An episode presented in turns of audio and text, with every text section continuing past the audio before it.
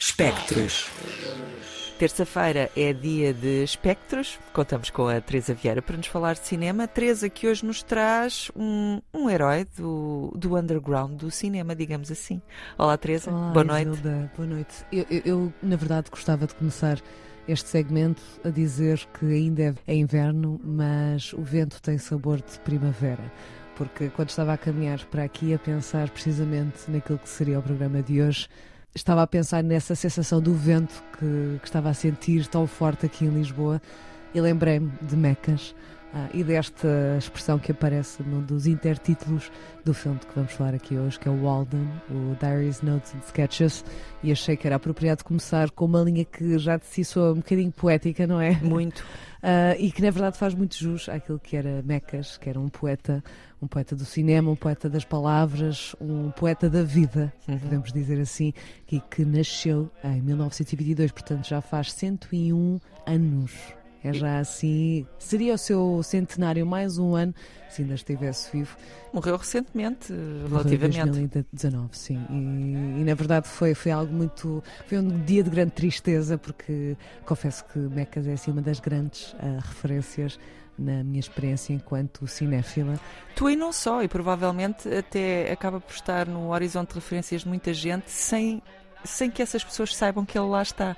Exatamente. Ah, exatamente. nomeadamente através de imagens icónicas como ah, John Lennon e a Yoko Ono na, na cama do hotel, ou as gravações dos Velvet Underground ao vivo. E até filmes de, de Andy Warhol. E porque, na verdade, Mecas ah, foi exilado da Lituânia e foi para os Estados Unidos, para Nova York, e, na verdade, relacionava-se muito com as pessoas da scene underground, ah, da Beat Generation, e, portanto, neste filme de que falamos, temos muitas dessas personagens em modelos de notas, diários e esboços. E que são acompanhadas, na verdade, até por personagens que nós não conhecemos, ah, alguns amigos de Mecas ah, que não fazem parte dessa cena internacional muito reconhecida por nós, pessoas da família de Mecas, também o próprio Mecas, e portanto aqui temos toda a gente na mesma linha, ou seja, não há um, um objetivo de retratar uma geração, mas sim de um retrato de elementos do dia a dia. Isto porque Mecas, neste filme, como em qualquer filme que tenha feito, põe muito de si. Põe muito de si também porque para Mecas filmar era um ato de existência e de integração e de sentir de certa forma tinha algo a que se agarrar. Porque também pensar em alguém que imigra, que é forçado a emigrar ah, e que sente que perdeu muito da sua vida, muito das suas memórias, de repente sente também a necessidade de pegar numa Bolex e começar a filmar segmentos da sua vida diariamente. Desde 10 segundos, 10 frames, 10 minutos, não importava. Para Mecas, a sua forma de estar era também estar a filmar, a sua forma de existir era a filmar.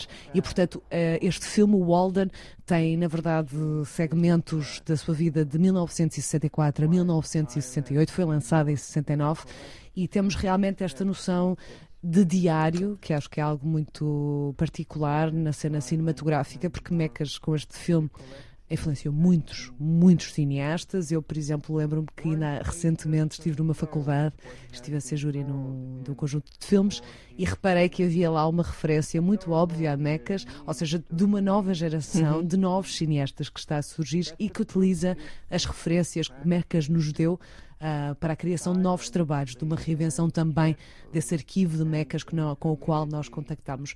E acho também que foi a primeira vez que eu utilizei a palavra sublime na minha vida num texto académico ou numa crítica.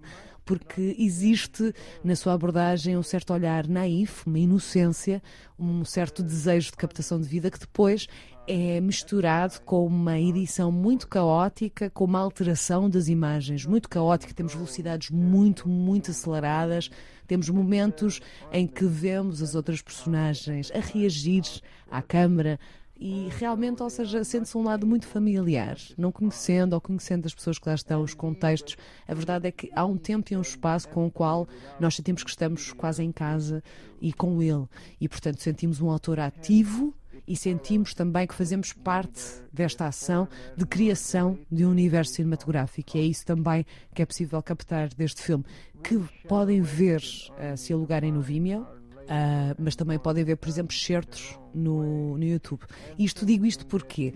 Porque a semana passada falávamos uh, de outro filme, não é verdade? Em que, em, em que a segunda imagem é de uma imagem de um circo.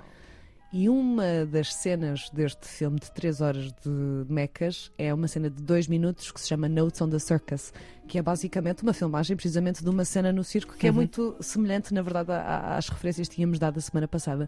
E, e realmente via-se esse certo uh, recentemente no YouTube e senti-me muito completa só com essa, com essa obra. Eu uhum. acho que também Mecas tem essa capacidade de conseguirmos realmente ver os filmes de 3, 5, 4 horas, ou podemos ver certos e captar um bocadinho da sua essência com a sua voz. Acho que é muito importante falar aqui também da sua voz, esse ato de leitura poética, não esquecer, vinha da Lituânia. Uhum. Há uma poesia natural na língua lituana que ele carregava em si quando falava inglês que não só pela parte do sotaque, mas mesmo pela intuação da sua voz, que é colocada por cima das imagens, com textos lindíssimos e recomendo também que procurem textos de Mecas, separados também dos seus filmes, e com ah, bandas sonoras improvisadas, desde coisas muito facilmente reconhecíveis, estavas há bocado a falar de Velvet Underground, uhum. mas também temos elementos mais clássicos, temos muitos elementos de ruído até, uhum. temos elementos do dia a dia, em que alguém lhe pergunta: queres que eu te faça ovos? E ele está a responder, e nota-se que a captação do microfone não é propriamente muito boa, ou seja, tem muitos erros, e isso só enaltece esta obra, este lado de vamos a isso, vamos experimentar. E portanto acho que era uma boa experiência para começar com Mecas, que é o autor que certamente vamos voltar a falar aqui. Uh, especialmente também pelo seu trabalho de montagem. Iremos falar mais tarde, noutra altura, de um filme que é I Occasionally Saw Brief Glimpses of Beauty, ou seja, este lado de ver a beleza no dia a dia, ver a beleza no natural, no orgânico, naquilo que também é depois artificial do lado de montagem. E acho que muito também desse filme existe uma parte em particular que eu acho que descreve muito da sua relação com o cinema e com o ato de montagem, que é eu não entendo as pessoas ditas reais, eu não entendo os contextos, mas ao mesmo tempo não sei se quero entender. I have never been able really to figure out where my life begins and where it ends. I have never, never been able to figure it all out. What's all about, what it all means. So when I began now to put all these roles of film together, to string them together. The first idea was to keep them chronological. But then I gave up and I just began splicing them together by chance, the way that I found them on the shelf. Because I really don't know where any piece of my life really belongs. É um bocadinho também a atitude que nós temos que ter enquanto espectadores, que é reconhecemos as sensações, podemos não as entender, mas temos que nos deixar levar, seja como for, porque realmente assim é que conseguimos captar um pouco desta essência.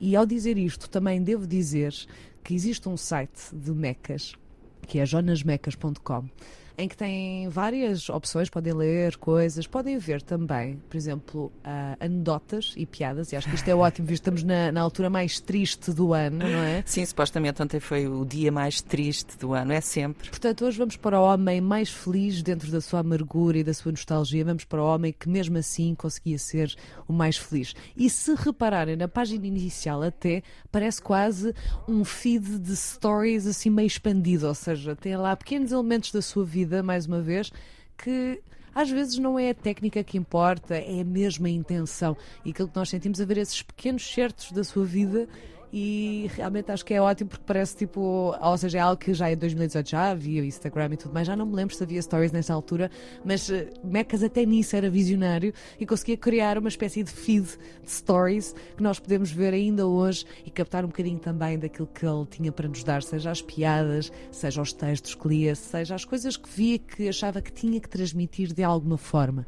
para nós nos ligarmos a ele e ele se ligar a si próprio. Que bonito, Teresa. Contagias-nos sempre com essas tuas paixões. Estava a um passo de pedir para falares lituano. Porque eu sei que tu dizes algumas coisas de lituano, mas ainda não é hoje que eu te vou, enfim. Vou-te deixar treinar mais em casa. Obrigada, Teresa, por mais esta sugestão no Espectros. Jonas Mecas, com capa. Mecas é com capa para procurarem. É importante também eh, irem mais diretamente ao assunto para não perderem tempo. A Teresa falou-nos do Wald, num filme de 1969, mas fica desde já a promessa. Ela vai voltar a pegar neste. Uh, cineasta, artista, acho que podemos dizer artista. Eu vou mesmo para o poeta, não há forma. Poeta, pronto, forma. Para, para, este poeta da palavra e da imagem uh, que nos deixou em 2019, mas que tem uma imensa obra para descobrir. Uh, Teresa, muito obrigada e até para a semana. A chulapé. Olha, afinal falou lituano. Ah. Olha, beijinhos. beijinhos. Pontos de luz. Antena 3.